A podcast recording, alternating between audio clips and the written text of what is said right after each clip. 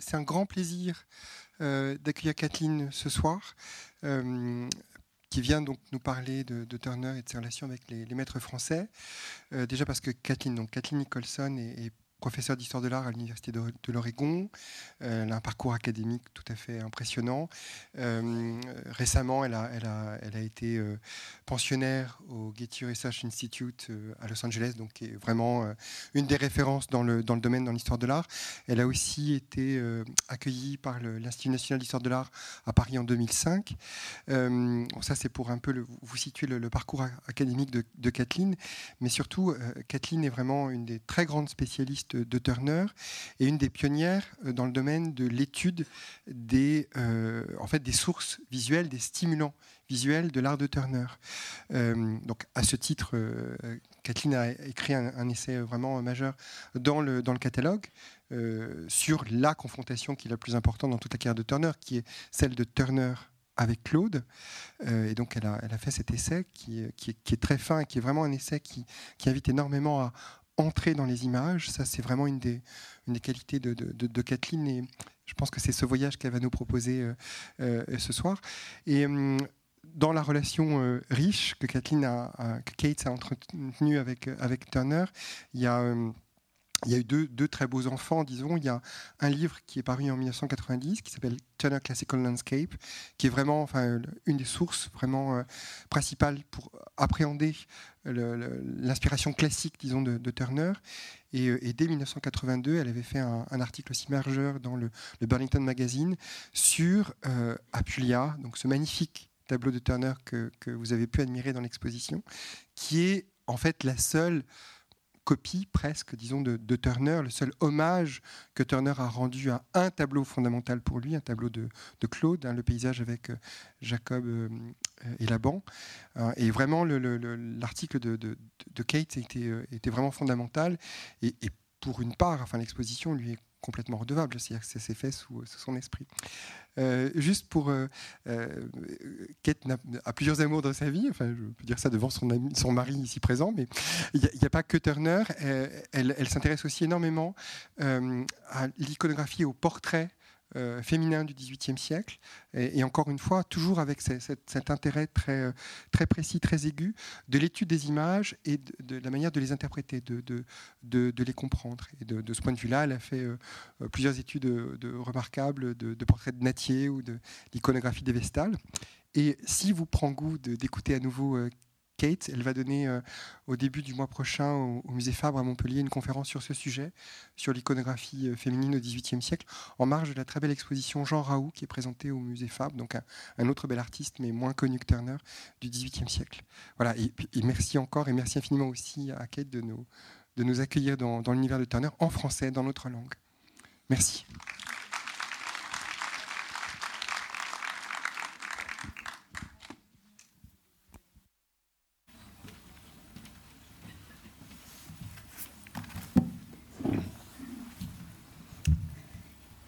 Merci Guillaume euh, de cette gentille introduction et je voudrais remercier aussi Elisabeth Grassi pour l'invitation et pour le chaleureux accueil qu'elle m'a fait.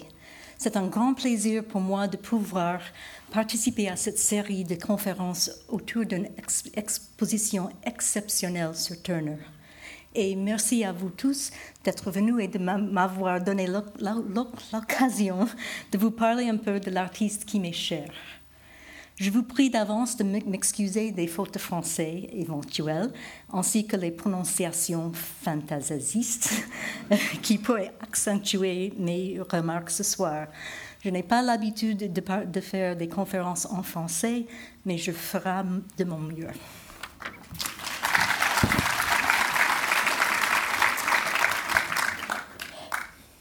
Dans un critique récent sur Turner et ses peintres, publié dans Le Monde, Philippe Dagen remarque que cette superbe exposition change l'idée que l'on se fait ordinairement de l'artiste et de son œuvre. Je suis tout à fait d'accord. Le Turner que nous nous est présenté ici est un Turner inhabituel, et pas seulement parce que l'exposition inclut des tableaux qui ne font pas généralement partie des œuvres qui circulent de musée en musée. En introduction à ma conférence ce soir, je voudrais donner à cette exposition au Grand Palais un bref contexte de l'histoire de l'art. En effet, depuis au moins dix ans, ce célèbre peintre anglais a été sujet à une révision historique. L'interprétation classique de Turner, qu'on m'avait présentée quand je faisais mes études avancées, se conformait au mythe de l'artiste envisagé comme un héros romantique. Issu de la classe ouvrière, Turner avait gravi les échelons de la société par son extraordinaire talent inné. Un véritable enfant prodige, ses premières, ses premières aquarelles étaient exposées dans le salon de coiffure de son père. Et c'est là qu'elles avaient été découvertes par les clients de classe aristocratique. Ses origines populaires n'avaient donc pas entravé sa montée sociale. Pourtant, aux yeux, aux, yeux, de ses contemporains, il n'avait pas jamais réellement pénétré dans la, la, haute société. Les images qui le représentent le montrent toujours mal habillé et de petite taille. Pour un membre de la Royal Academy, il faisait piètre figure. Il ne semble pas s'en soucier lui-même, puisque ses œuvres parlaient pour lui et ses œuvres représentaient une rupture audacieuse avec les anciennes traditions artistiques. Selon la tradition, Turner aurait monté son génie et son individualité à travers une progression artistique extraordinaire.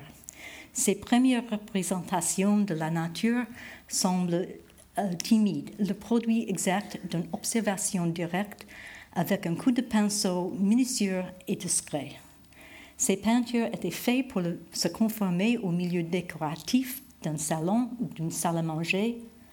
Le tableau que nous voyons ici à gauche, Pêcheur en mer, clair de lune, euh, de 1796, était conforme au goût traditionnel des collectionneurs. Par la suite, Turner, devenu héros romantique paradigmatique à la recherche de lui-même, aurait abandonné son travail délicat, traditionnel, pour aboutir à des tableaux comme Lever du soleil avec bateau entre deux promontoires à droite, qui montrent la puissance visionnaire de l'artiste.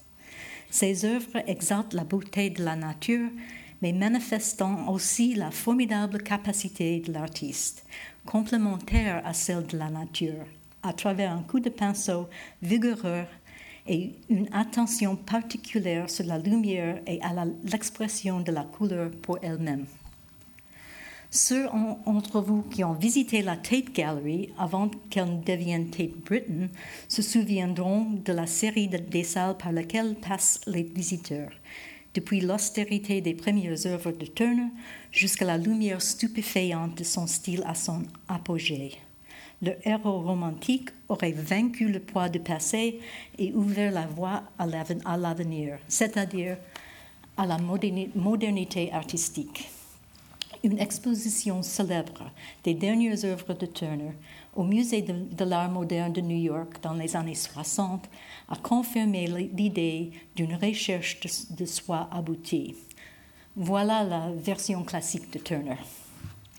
Une des motivations pour la création de ce scénario vient du désir de trouver une place à cet artiste exceptionnel dans la progression de l'histoire de l'art. De cette manière, Turner, qui n'a pourtant jamais formé des disciples, serait devenu l'inspiration des générations suivantes, de Monet et les impressionnistes jusqu'à Mark Rothko et les expressionnistes abstraits du XXe euh, siècle on, peut, on pourrait voir cette influence dans ce célèbre tableau de Monet en bas et oui, en bas à droite ici, avec son traitement liquide de l'atmosphère et du miroitement du soleil.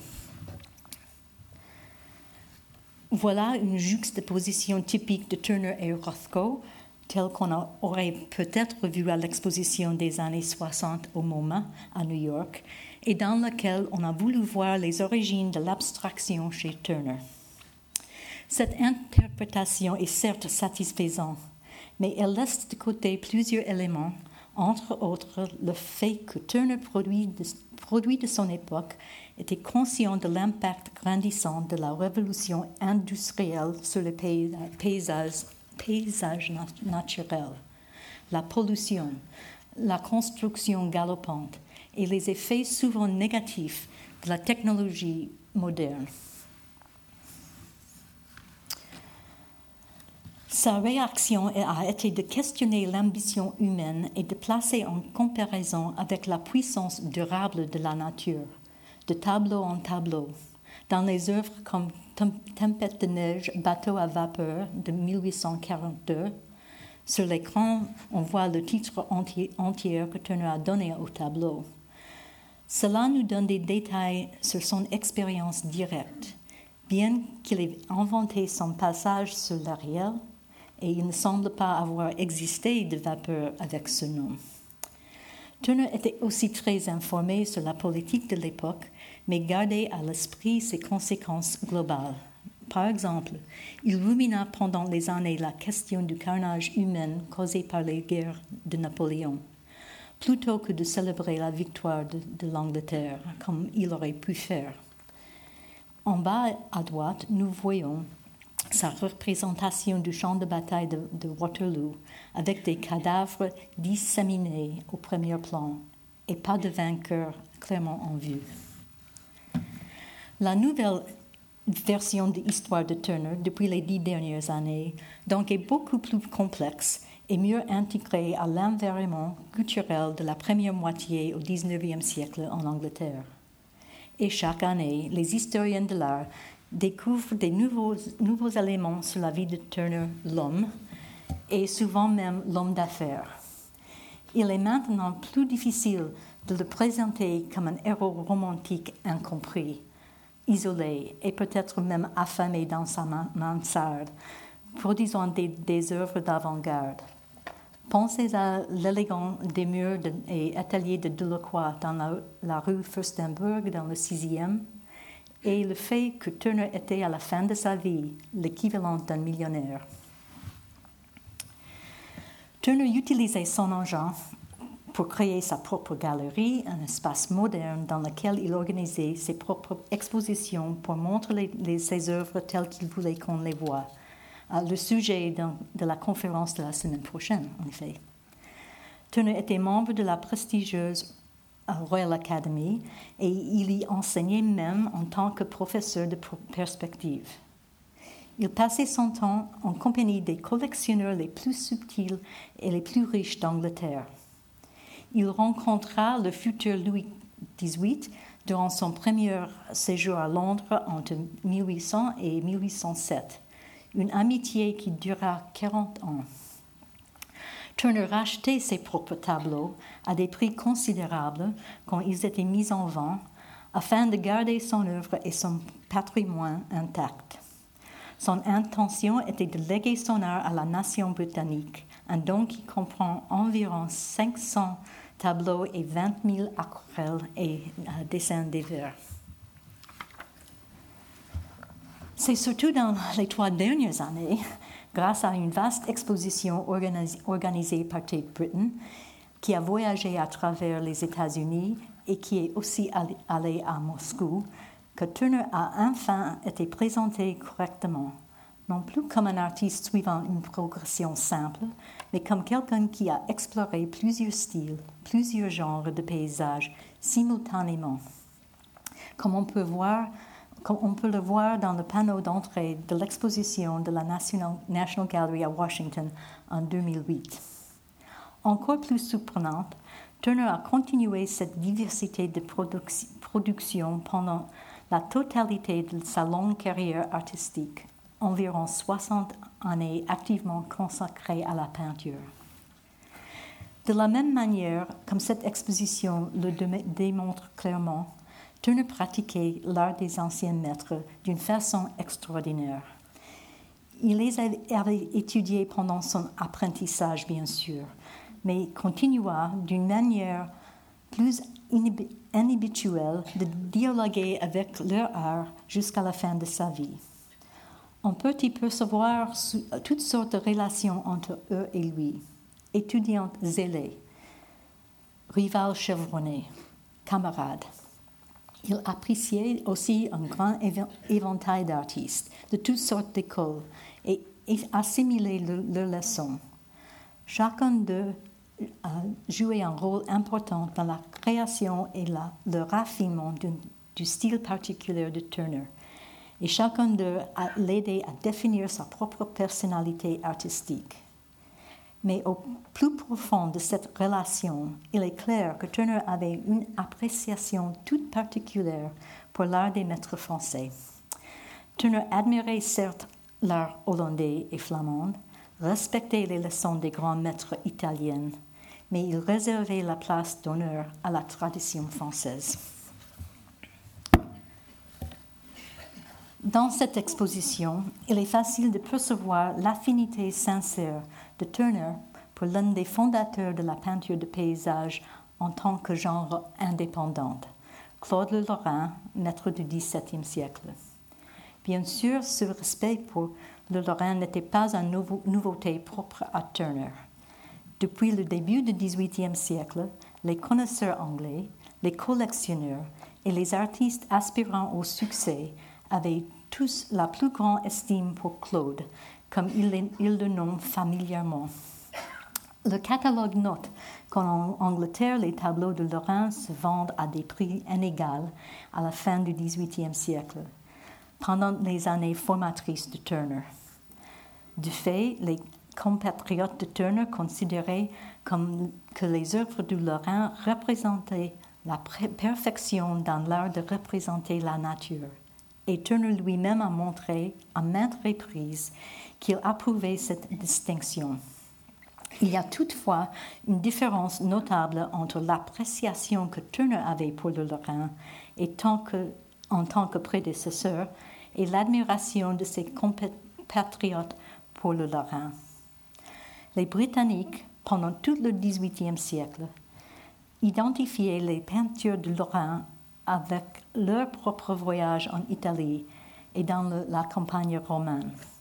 Les identifier avec une Arcadie pouvant encore être visitée dans l'arrière-pays italien.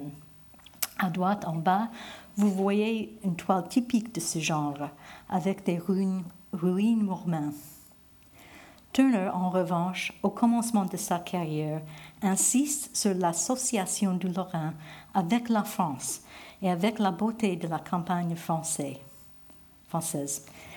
En 1803, après son premier voyage en France, Turner, expose à la, Royal Academy son premier tableau important à la manière du Lorrain, la fête des vendages à Mâcon, à gauche en haut.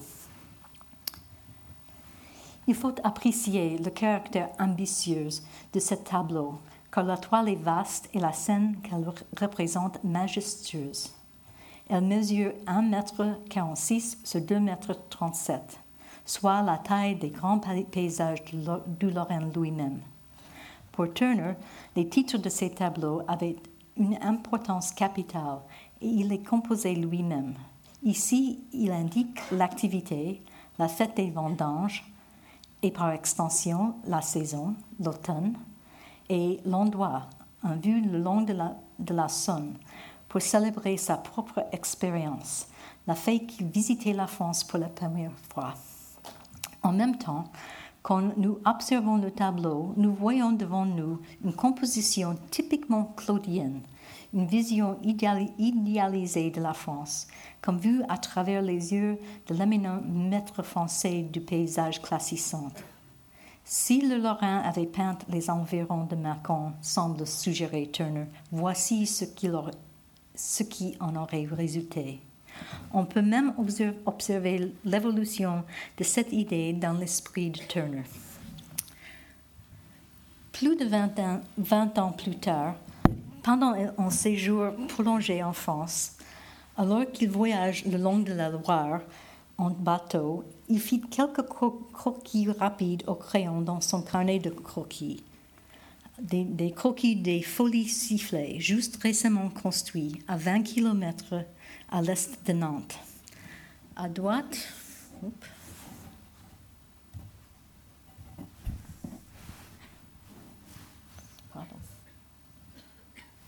comment retrouver le, programme? Ah, voilà. Ici. À droite. Au milieu, on, voit, on les voit euh, de l'ouest avec le tour d'Oudon en arrière-plan. Il identifia même l'endroit d'un mot rapide mais mal orthographié. Ici, folle, pour folie. Un an plus tard, il développa cette vue dans un autre carnet de croquis, un carnet assez petit de 14,3 euh, cm sur 19,4. Sur ce papier bleu, Turner utilisa encre, aquarelle et gouache pour capturer la lumière dorée de l'automne et les reflets du ciel dans l'eau dormante. Un an après, il composa cette charmante peinture en huile sur toile à partir de cette aquarelle. On reconnaît encore les éléments architecturaux, mais maintenant les arbres, la lumière rayonnante et la disposition des ponts au premier plan encadrent le passage vers un arrière-plan s'estampant à l'infini, à la manière claudienne, et comme dans une rêverie arcadienne. Quand Turner exposa ce, tableau lui-même de petite dimension, il l'intitula de manière plus générale Les rives de la Loire. Turner suivit aussi l'exemple de Claude euh, de, Lorrain quand il peigne dans des vues réelles en Italie ou, ou des sujets mythologiques ou historiques inspirés de l'Antiquité. Dans un geste public et exceptionnel d'affiliation artistique, Turner légua deux de ses tableaux à la National Gallery, nouvellement fondée à Londres, à la condition qu'ils seraient accrochés à perpétuité à côté de deux tableaux de Lorrain. Voici un de ces couples. En bas, port de mer avec l'embarquement de la reine de Saba du Lorrain, et en haut, l'œuvre poignante, remarquable de Turner, à la manière claudienne, Didon faisant construire Carthage ou l'ascension de, de l'Empire carthaginois de 1815. Turner avait dit plusieurs fois, en plaisantant, que plutôt que de vendre ce tableau, ils s'en servirent de souhait tant qu'il était attaché de ce type de récréation du passé classique à la manière claudienne. Il faut maintenant considérer les, les, deux autres maîtres français qui ont influencé le développement artistique de Turner, deux peintres très différents, Nicolas Poussin et Jean-Antoine Watteau, représentés ici par deux œuvres exemplaires, Les funérailles de Faucillon de Poussin de 1648 et le pèlerinage à l'île de Citer de Watteau de 1718, mais c'est la version de Berlin que vous voyez euh, en bas à droite. L'intérêt de Turner pour Poussin date du début de sa carrière. Du fait, il avait étudié Poussin presque même avant le Lorrain comme le modèle le plus ambitieux en peinture de paysage. Son intérêt pour Watteau, en revanche, date de la maturité de Turner, quand il avait, il avait la quarantaine, à l'époque où on peut dire qu'il considérait son prédécesseur Watteau plutôt comme un collègue. À un certain niveau, on peut imaginer Turner explorant les pôles du débat artistique français traditionnel entre les poussanistes, qui donnent priorité au dessin, et les rubenistes, qui la donnent aux couleurs, avec Watteau comme substitut de deuxième génération pour Rubens. Turner n'a jamais apprécié vraiment la couleur de Rubens, mais il appréciait certainement celle de Watteau, comme nous verrons. En ce qui concerne Poussin, Turner fut dans l'obligation de prendre les leçons de l'art de ce maître car il avait des hautes ambitions pour la peinture de paysage. Le but de Turner n'était rien moins que d'élever le statut de la peinture de paysage au même niveau que celui de la peinture d'histoire, la plus haute catégorie artistique pour ses contemporains. Autant dans la Royal Academy que dans l'Académie royale, Poussin était respecté pour sa probité, sa dignité et l'intellectualisme qu'il avait apporté à la peinture de paysage, comme on peut très bien observer dans le tableau magistral ici. On considérait qu'il avait maîtrisé, maîtrisé l'impermanence de la nature par rapport à les, par rapport à les événements claudiennes, euh, à travers son érudition classique et à travers l'ordre, la mesure et la clarté de ses compositions et de son dessin. En Angleterre, Poussin et Le Lorrain étaient souvent associés de manière stéréotypée, par exemple par Sir Joshua Reynolds dans ses conférences à la Royal Academy, ou plutôt encore par le poète naturaliste du XVIIIe siècle James Thompson. Les quelques, lignes de Thompson, je cite, Toute chose que le Lorrain toucha de, de sa lumière, avec ses douces couleurs, ou tout ce que l'érudite Poussin dessina, fin de citation, furent, furent développés par Reynolds, qui décrivait Poussin comme l'artiste, et je cite, que nous transporte aux environs de la Rome, de la Rome antique, avec tous les objets qu'une éducation littéraire rend si précieux et si intéressants pour l'homme tandis que le Lorrain nous amène à la tranquillité des scènes arcadiennes et des terres féeriques.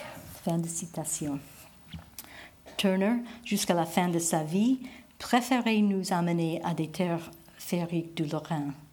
Mais quand il donne ses propres cours aux, aux étudiantes de la Royal Academy, il passa beaucoup de temps à expliquer l'importance de l'art de Poussin. Il loua Poussin pour sa grandeur et sa sublimité, démontrée à travers, je cite, sa capacité hors du commun de montrer les détails historiques et ses passions profondes pour l'antique et l'allusion allégorique. Fin de citation. Turner insista particulièrement sur six œuvres essentielles de Poussin qui figuraient au Louvre quand il y avait fait une visite en 1802 et que lui et ses contemporains considéraient spécifiquement non simplement comme des exemples de paysages, mais comme des paysages historiques, c'est-à-dire des œuvres dans lesquelles le sujet et la composition fonctionnent en collaboration. Il analysa cet accomplissement avec finesse dans sa discussion sur Paysage orageux avec Pyram et Tisbé de Poussin, louant, je cite, le ciel si obscur, frugalement illuminé par un éclair, et le fait que dans la profondeur de la doute de l'obscurité, tout est perdu, sauf la silhouette de Tisbé qui revient. Fin de citation. Les commentaires de Turner sont souvent difficiles à traduire, particulièrement quand il décrit des effets poétiques comme ceux qu'il observait dans les tableaux de Poussin. Turner avait passé une grande partie de son temps au Louvre en 1802, faisant des, esquisses, esquisses, et prenant des notes sur les tableaux de Poussin exposés à l'époque, comme il est expliqué dans le catalogue de l'exposition. Cette étude intense de Poussin lui apporta une intelligence perçante des humeurs de la nature et lui montra la capacité des paysages à être plus que le simple arrière-plan dans la peinture d'un sujet sérieux. Au début, Turner expérimenta avec l'art de Poussin de deux manières différentes. Dans le premier cas, il semble qu'il ait, euh, ait, ressenti une sorte de rébellion euh, juvénile, rejetant les leçons essentielles que Poussin lui offrait. En 1803, Turner a produit sa propre version, très différente du vénérable déluge de Poussin, à gauche et en haut. Un tableau qui fut, on pense, le dernier sur lequel le maître français travaillait avant, sa mort. Le résultat, à droite en bas, est étonnant justement parce que Turner a tourné le dos à la simplicité, à l'ordre et à la clarté de la composition de Poussin pour créer une scène pleine d'énergie et de dynamisme qui illustre la terreur et le, chaos du déluge biblique. Avec une audace certaine, il a choisi d'abord de peindre sur une toile plus large que celle de Poussin avait utilisée, pour donner encore plus d'impact à la scène dépeinte. Il a ensuite animé sa composition à l'aide de deux diagonales opposées. On est là. là, qui anticipaient l'organisation du radeau de, de la Méduse de Jéricho presque deux décennies plus tard. Dans la version du déluge de Turner, les eaux se soulèvent et se gonflent, les arbres sont tordus par le vent, et le corps tombe sans défense dans les vagues. Turner partageait l'opinion de, de, Poussin que le paysage a le pouvoir de communiquer les thèmes sérieux sérieux, mais il a choisi de transmettre ces thèmes avec les éléments naturels d'une manière plus énergétique, plus active. On pourra même dire en accord avec le nouveau penchant des romantiques pour l'horreur et le sublime. Je voudrais pourtant suggérer que Turner, dans sa version révisée du déluge, a donné à cette scène une vie véritable, il l'a comme, il a comme réveillé pour exploiter le pouvoir formidable du, déluge, comme il pensait que Poussin aurait fait si le maître français avait vécu au début du XIXe siècle. J'offre cette interprétation en partie parce qu'un deuxième tableau, peint après sa visite au Louvre, reconnaît, reconnaît la manière évidente de, reconnaît de manière évidente l'autorité de Poussin quand il s'agit de mettre la nature sous le contrôle de, de l'art. Dans sa vue de Bonneville en haut, à gauche, exposée en 1803, Turner a organisé les éléments du premier plan en trois parties. Là, là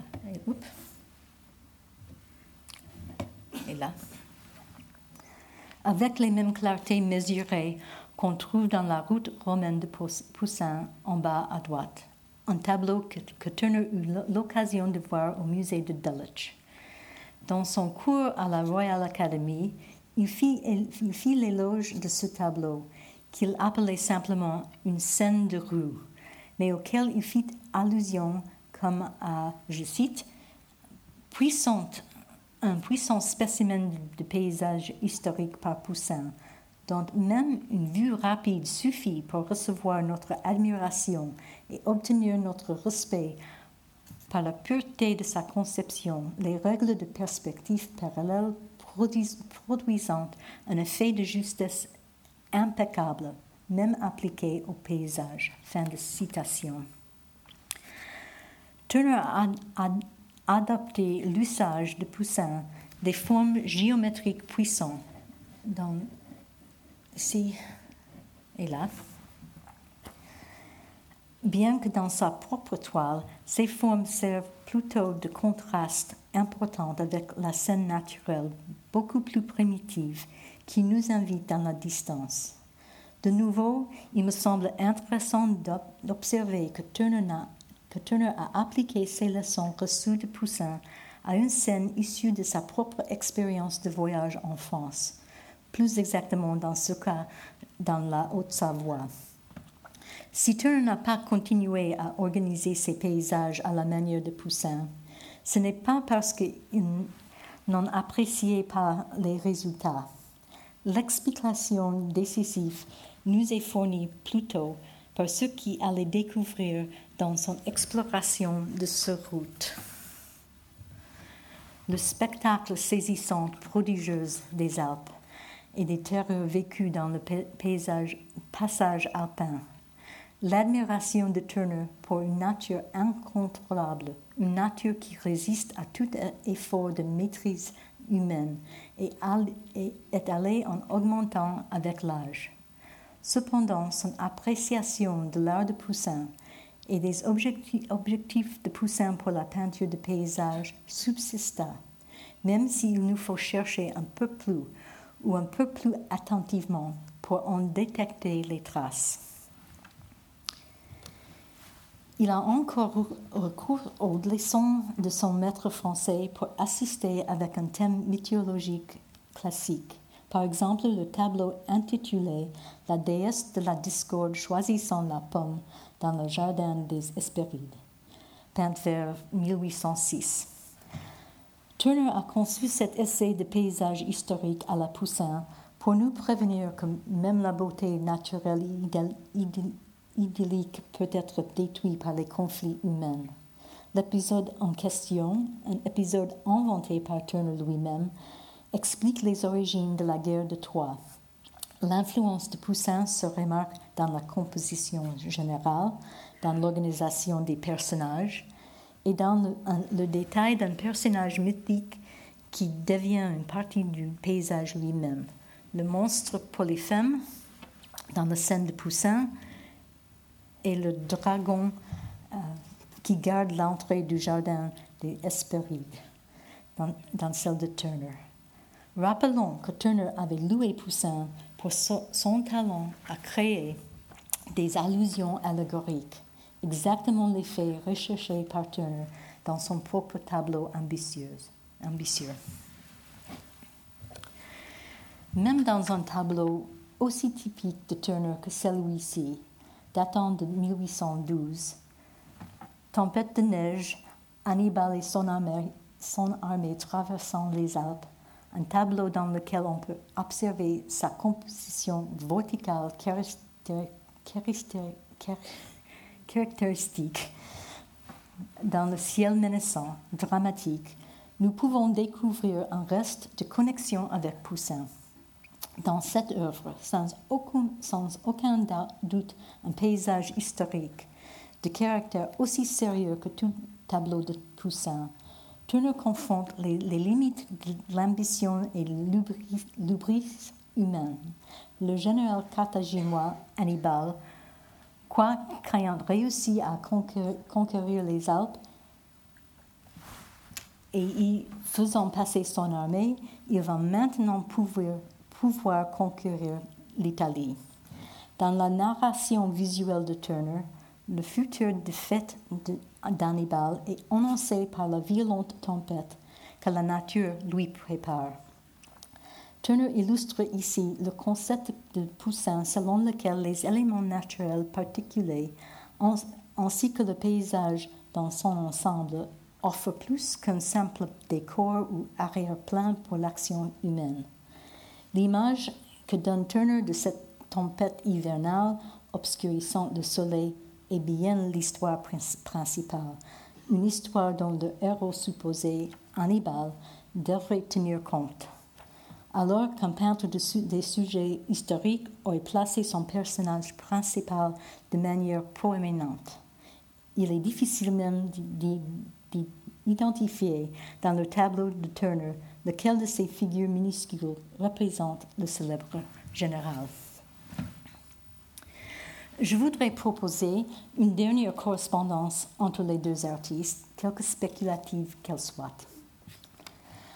On sait que Poussin était un grand lecteur et écrivain sérieux de poésie riche en symbolisme naturel, le tout au service d'un enseignement moral du même type que celui qui ressort de ses tableaux.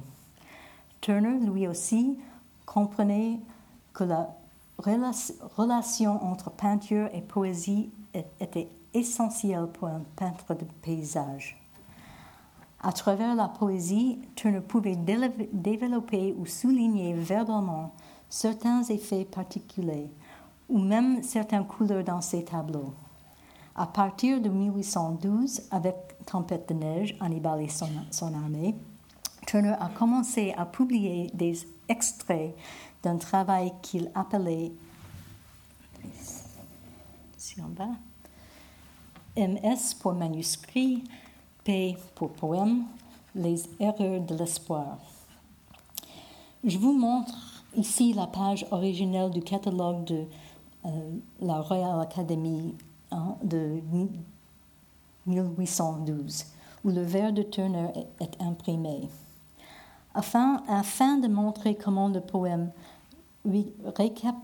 récapitule la circularité de la composition du tableau et le cycle inévitable du triomphe et de la défaite, il nous faudra une autre conférence plus longue que celle d'aujourd'hui, une conférence dans laquelle les parallèles entre Turner et Poussin et en ce qui concerne la façon de développer et de nuancer le sens auraient une place de choix.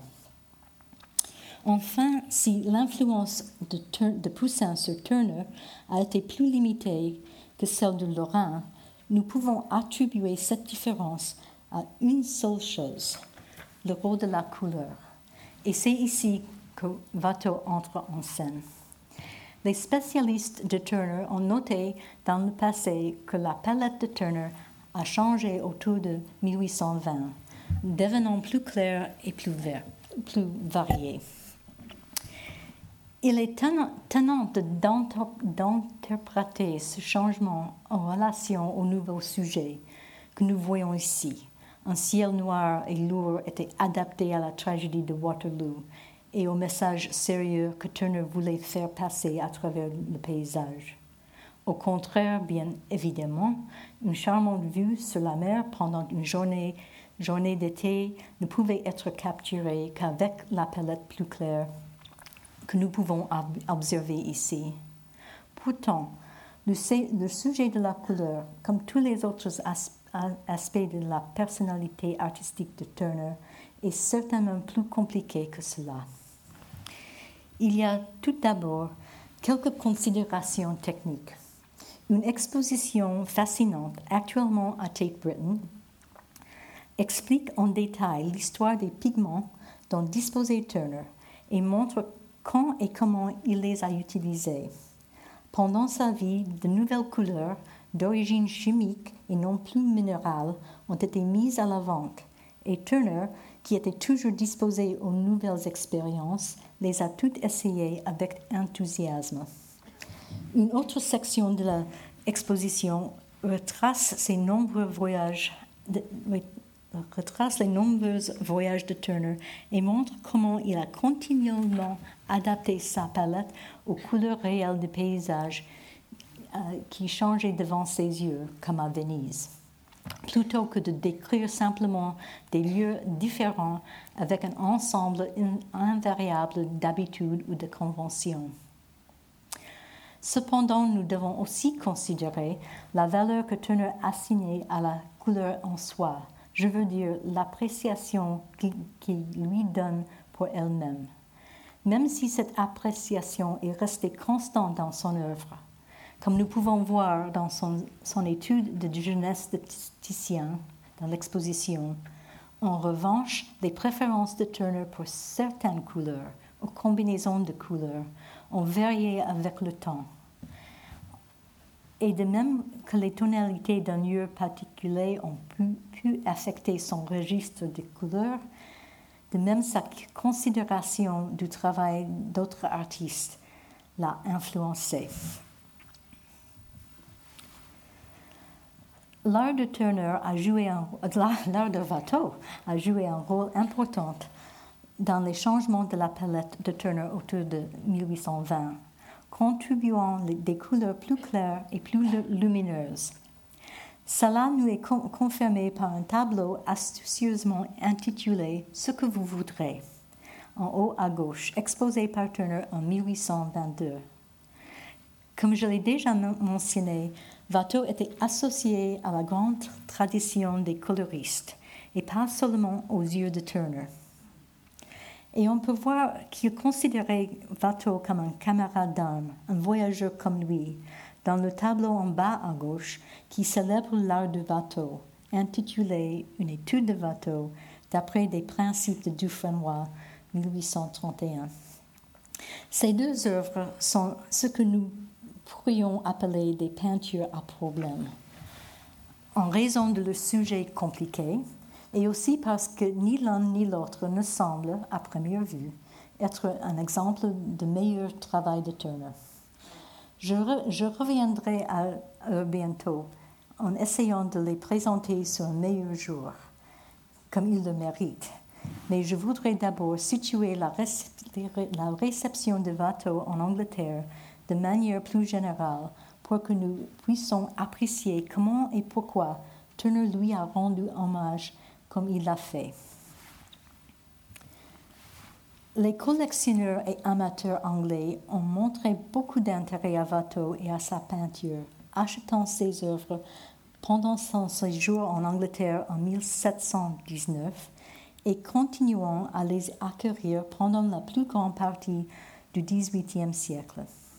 Ce Joshua Reynolds lui-même, le premier président de la Royal Academy, possédait l'île enchantée à gauche et s'était exclamé que Watteau est un maître que j'adore. Le plaisir du bal, sur la droite, était exposé au musée de Dulwich, depuis 1811 et des générations d'artistes anglais en ont fait des copies, même quand ils n'étaient plus des apprentis.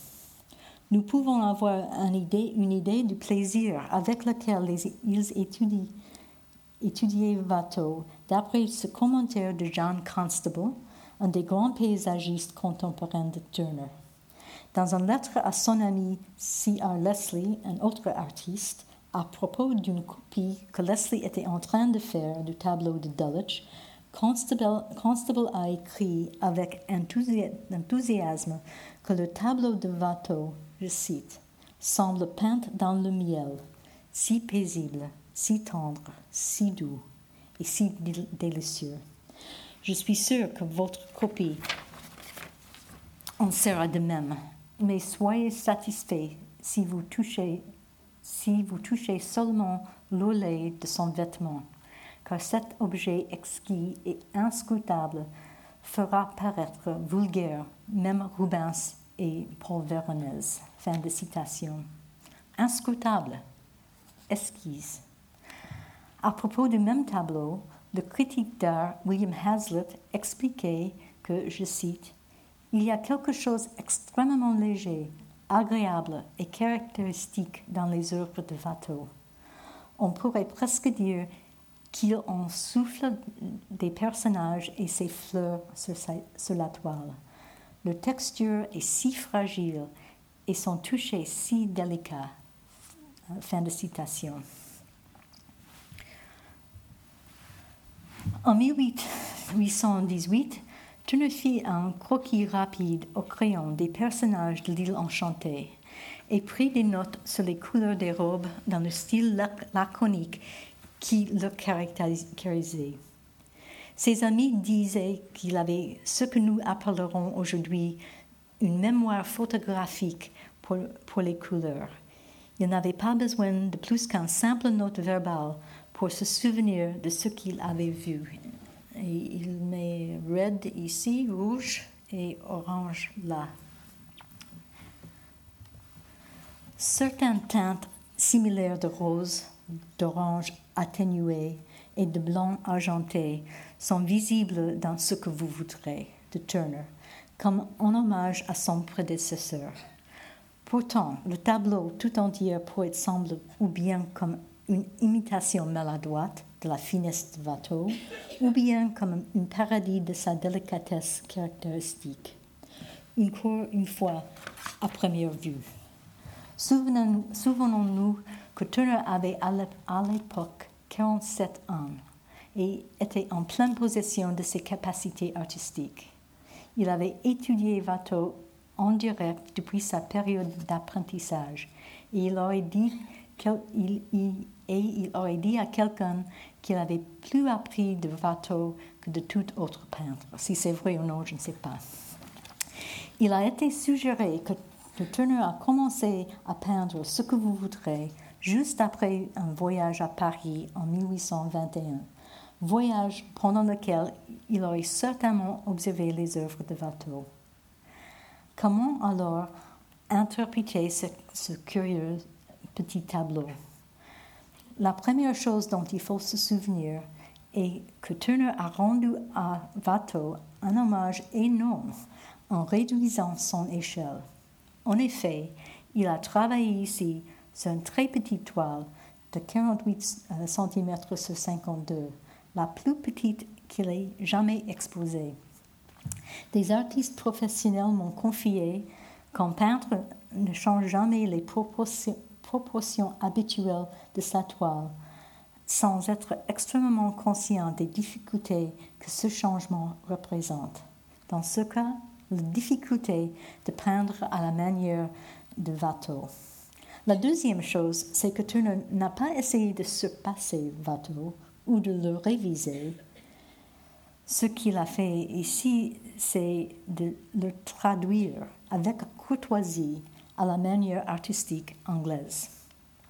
Au lieu des, arabesques raffinées, des couples dans les fêtes galantes de Watteau, où ces personnages de comédie de l'arte visiblement costumés et jouant leur rôle stéréotypé dans ces scènes théâtrales, Turner nous, nous, offre ici un petit groupe d'hommes et de femmes en habit de bal qu'on peut identifier comme des personnages de la comédie de Shakespeare, La Nuit des Rois, dont le titre entier, contient l'expression provocatrice ce que vous voudrez.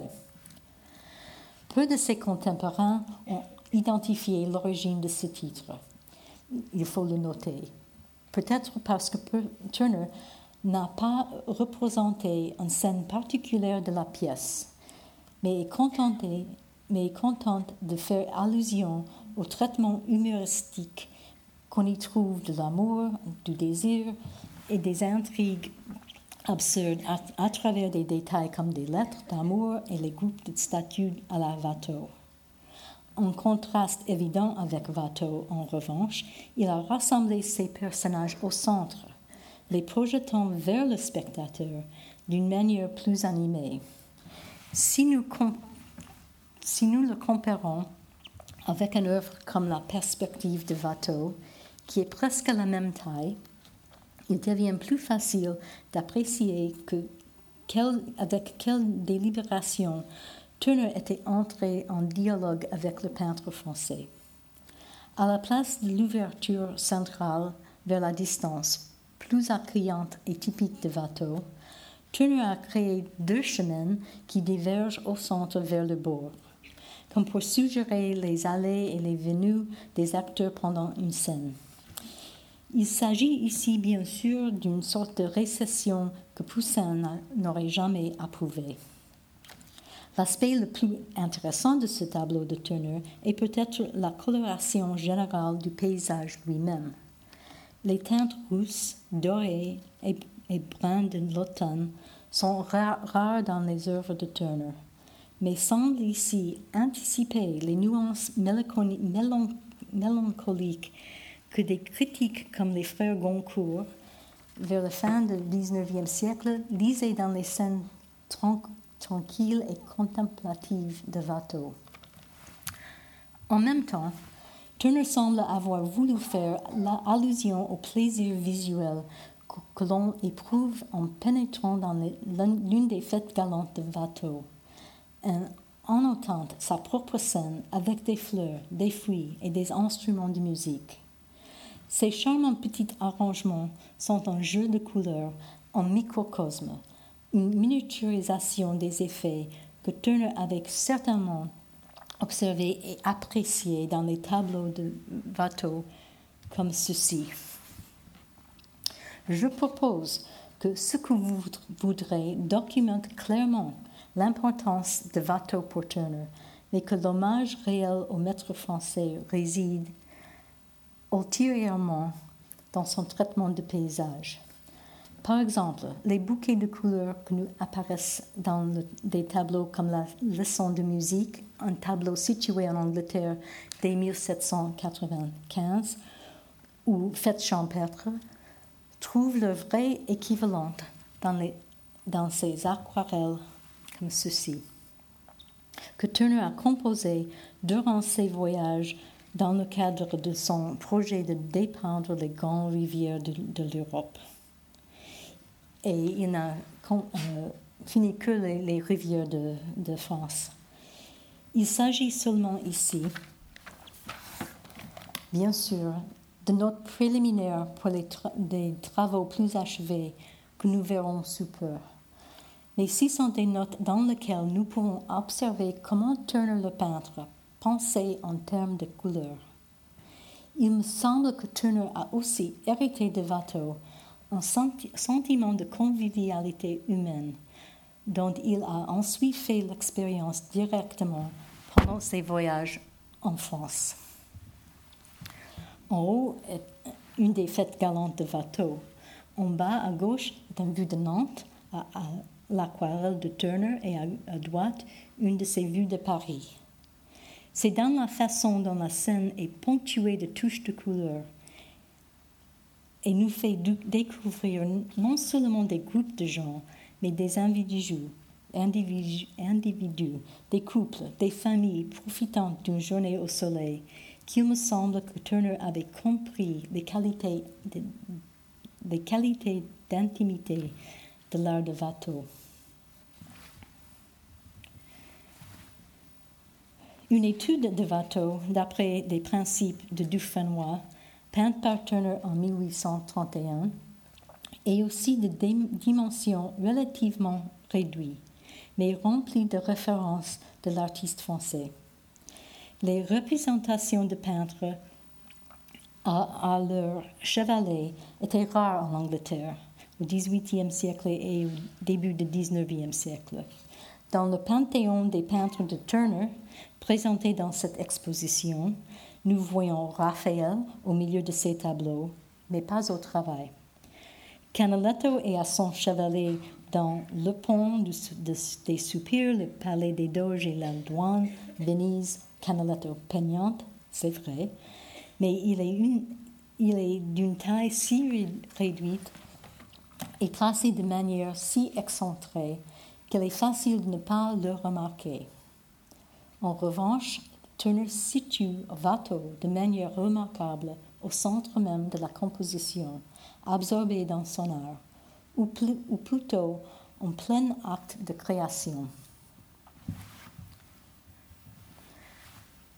La pièce dans laquelle il, il, se trouve est remplie de peintures identifiables de Watteau, à des degrés différents de présentation du tableau encadré, de la logneuse à un plaisir de bal non encadré et donc peut-être pas encore terminé.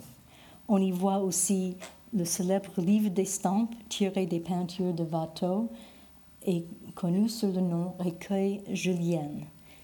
Et l'esquisse que Watteau est en train de dessiner du couple sur la droite, deux personnes costumées qui se font face et prennent la pose de leur personnage dans la logneuse, le tableau à gauche.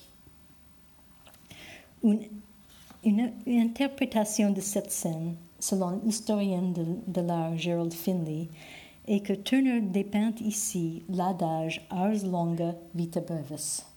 La renommée de l'artiste continue à vivre à travers ses œuvres un adage particulièrement approprié pour Watteau qui mourut jeune à 37 ans. Turner lui-même nous offre une autre interprétation par intermédiaire du titre complet du tableau, à travers les quelques vers qu'il a fait imprimer dans le catalogue de l'exposition de la Royal Academy en 1831. Nous pouvons voir euh, ce texte sur l'écran mais aussi à travers des détails évidents comme ample tissu rose pâle du premier plan, la toile blanche derrière Watteau et le noir absolu de couvre-chef et de la jambe du peintre. Turner, qui avait étudié toute sa vie la théorie des couleurs, nous offre ici une démonstration visuelle de la mise en valeur du blanc contre le noir ou du noir contre le blanc de la saillie et de la récession. Je propose pourtant que cette leçon de théorie des couleurs et la référence à Dufresnoy ne sont, ne sont ici qu'un point de départ pour nous les spectateurs et pour les artistes en général. En autres termes, l'artiste ambitieux doit commencer par apprendre la théorie qui soutient son art. Il ou elle doit ensuite s'exercer et faire ses propres, expériences. Et à ce stade, il est acceptable d'oublier les règles spécifiques et de négliger avec délice la logique, de s'abandonner à la magie des effets visuels. Et cela me rappelle aussi Ici, combien Turner avait assimilé, mais aussi abandonné les leçons de Poussin. Dans le tableau, nous voyons donc Watteau entourer des tableaux à diverses, à diverses étapes de finition. La quantité des copies et des pastiches des tableaux de Watteau était devenue un souci en Angleterre tant de nombreux artistes français et anglais en produisant pour satisfaire la demande d'un public enthousiaste au XVIIIe siècle. Watteau n'a pas vécu assez longtemps pour voir son œuvre confondue avec celle de Pater et, et Lancret, sans mentionner une légion d'artistes moins connus.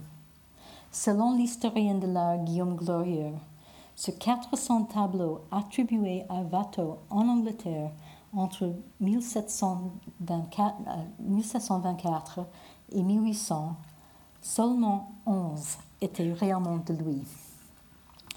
Bien que les contrefactions de Turner étaient apparemment presque impossibles à réaliser, en partie à cause de ses techniques expérimentales, Turner avait clairement le souci de maintenir la cohérence et l'authenticité de ses œuvres, de s'autodéfinir en tant qu'artiste, en, tant qu'artiste, d'où son legs à la nation anglaise et son habitude de racheter ses tableaux encore à la vente. Il me semble qu'il mentionne ici la question de l'authenticité en montant Watteau au milieu des différentes étapes du travail artistique. Du carnet d'esquisse à la, à la toile presque vierge, au tableau en degrés variés de finition, jusqu'à jusqu'à leur deuxième existence en tant que gravure. En même temps, il me semble qu'une autre idée tout aussi essentielle est suggérée par cet ensemble d'images. Je dois ici implanter un concept clé de l'historien Michel Michael Fried dans son travail sur l'atelier du peintre de Courbet. Dans sa représentation de Watteau, Turner pose la question de l'essence même de l'art, la nature de la représentation elle-même, ou selon l'expression de Fried, il représente la représentation. Comme dans le tableau tout aussi surchargé de Courbet, qui représente l'artiste à son travail, Watteau apparaît ici devant nous, mais il est aussi incorporé et encadré par la toile encore vierge derrière lui et juste au milieu de la composition. En effet, ce que nous voyons ici est une figure historique bien aimée qui prend vie devant nos yeux grâce à, grâce à la magie de la peinture. Une autre similarité me semble aussi indiquer que Turner est en train de méditer sur la nature de la, représentation, l'espace ambigu de la pièce, comme dans la toile de Courbet, et la manière dont les plaisirs du bal, dépourvus du cadre, et en situation parallèle avec le plan frontal du tableau, en contraste avec la description spatiale plus logique sur la droite du tableau. L'effet de réalité visuelle ou l'allusion à la tridimensionnalité apparaît devant nos yeux, de la gauche à la droite, et à travers le jeu des couleurs, en démonstration astucieuse de pouvoir unique de l'art. Surtout dans les mains des génies comme Watteau ou Claude ou Poussin, ou bien sûr de Turner. Et de fait, la leçon la plus précieuse que Turner ait reçue de la tradition française était précisément la qualité de, de séduction de l'art, mais de l'art avec une majuscule. Merci de votre attention et votre patience.